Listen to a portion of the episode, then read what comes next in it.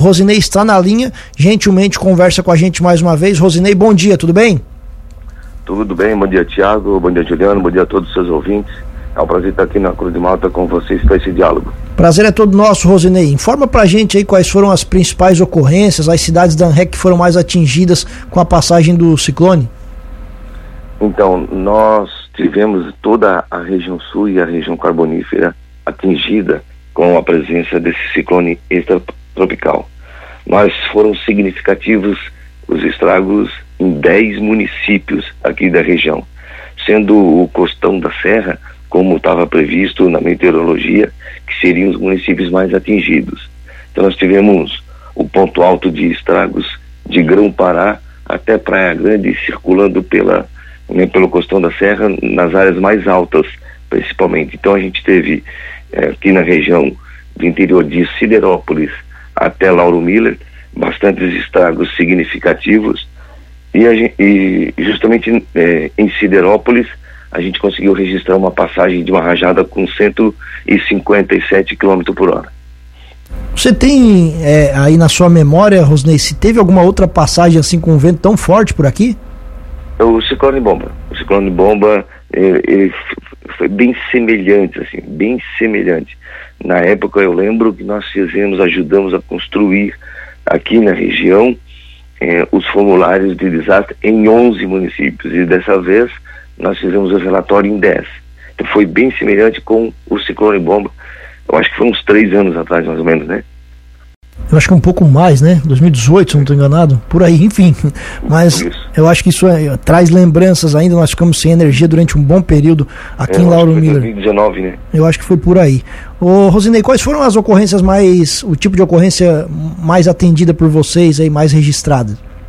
Foi quedas de árvores, com algumas delas é, encostando em residências, alguns pequenos danos em residências devido a essas quedas de árvores Uh, em concomitante, essas quedas também registraram estragos nas fiações de energia, por isso foi generalizada a queda de energia durante a presença do ciclone e também foi colapso de estruturas, galpões de aviários, de associações comunitárias de igreja, foram, é, foram assim, os mais significativos impactantes.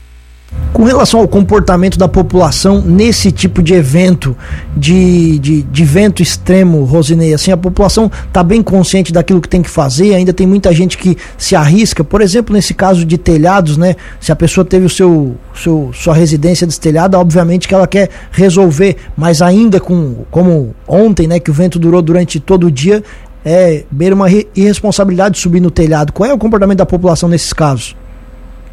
Eu, eu acredito que já melhorou bastante diante de tanta informação que está circulando. O papel de vocês, que sabe, durante os avisos, as notas de atenção e depois também a presença de vocês comunicando na presença desses eventos. Então, eu acredito que já melhorou muito e muito mesmo. E é por isso que a gente está com um programa Defesa Civil na escola, porque nós queremos justamente entrar nas famílias com os conceitos de proteção e defesa civil e alertar, informar, comunicar à população, treinar a população para o comportamento durante esses eventos. Aqui na nossa região nós não tivemos nenhuma vítima fatal por conta dos eventos. Não, os únicos danos humanos que a gente registrou foi que em Sara, preventivamente, diante de uma situação de risco de umas árvores que estavam prestes é, a cair, ou seja, colocando risco numa residência, no, a Compidec, a Defesa Civil Municipal, junto com a assistência, desalojaram uma família, uma, uma, uma senhora com três crianças, com duas crianças, desculpa, são três pessoas, uma senhora com duas crianças, eles foram desalojados de maneira preventiva. E demais nós passamos ilesos com relação a danos humanos e foram significativos apenas os danos materiais. Rosney, aqui na região nenhum município decretou situação de emergência, algo assim nesse sentido, né?